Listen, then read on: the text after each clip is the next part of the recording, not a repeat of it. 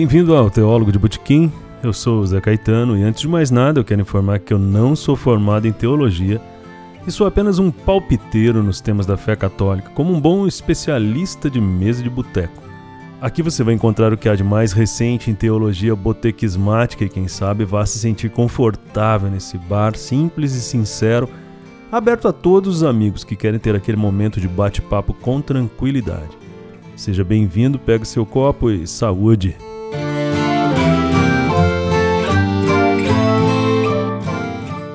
É óbvio que o primeiro episódio da primeira temporada desse podcast teria que ser sobre uma criatura divina tão benfazeja à humanidade.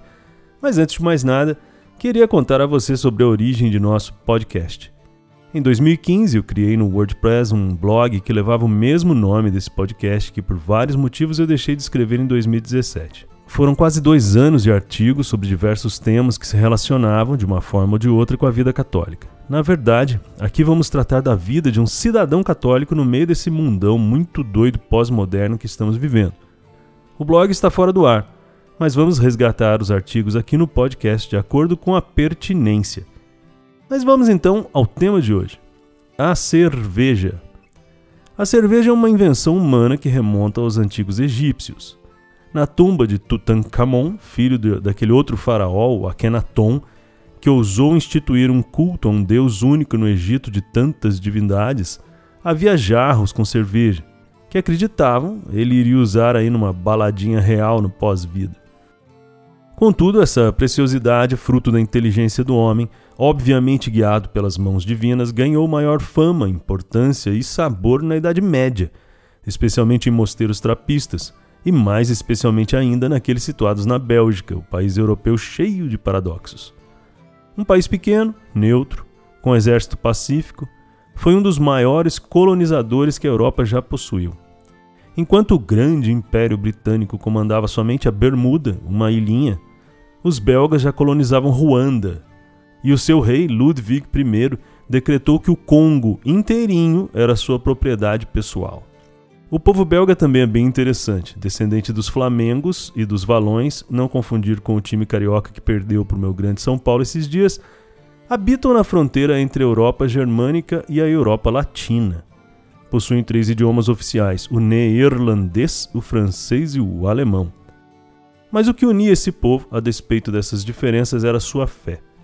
O país, fundado em 1830, bem jovem, foi uma espécie de refúgio católico na região onde esses católicos podiam governar a si mesmos, livres dos calvinistas e dos jacobinos.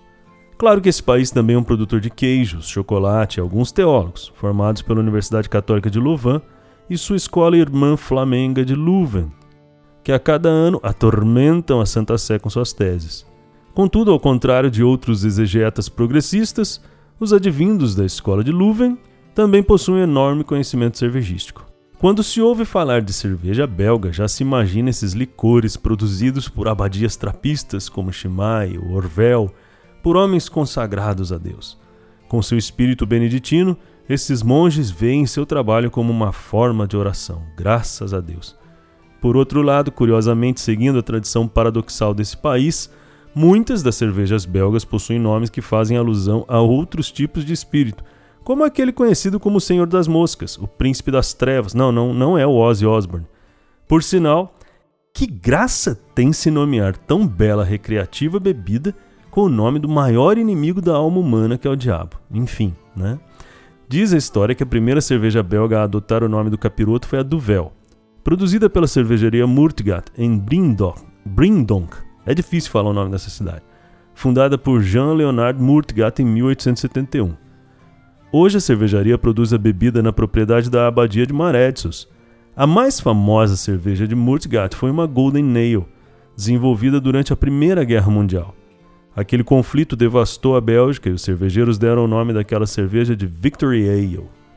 Segundo uma tradição ali da, da botecagem local ali, um sujeito muito conhecedor da arte de manipular o seu caneco nomeou a dita cuja como um diabo de uma ale. Duvel, Duvel, né? Diabo é Duvel, em, sei lá, no idioma dos caras. E após a guerra, a cervejaria teria adotado então esse nome para a sua bebida. Outras cervejas belgas do mesmo tipo também adotaram nomes de frutos, como a Lúcifer e a Satã.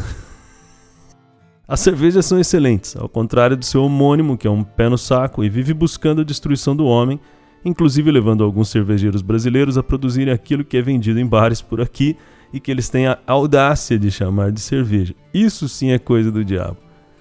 Por sinal, a cerveja foi tão importante durante o período em que a Europa era dizimada por doenças advindas da água contaminada com esgoto, que os monges aconselhavam a população a beber somente a cerveja para evitar a morte, já que o processo de fabricação da cerveja acabava com aquelas bactérias que estavam na água. Né?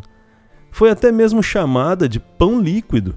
E caso tenham dúvida da importância de tal beberagem para o cristianismo e para a história mundial, no ritual de bênçãos do missal romano existe a belíssima bênção da cerveja. Portanto, se se depararem com uma dessas, dessas cervejas aí com, com nomes estranhos, não tenham medo da tal diabinha e experimentem-na após persignar-se, que está tudo certo. Ah, claro, apreciem com moderação, porque exagero é coisa do diabo. Até o nosso próximo podcast. Fiquem com Deus.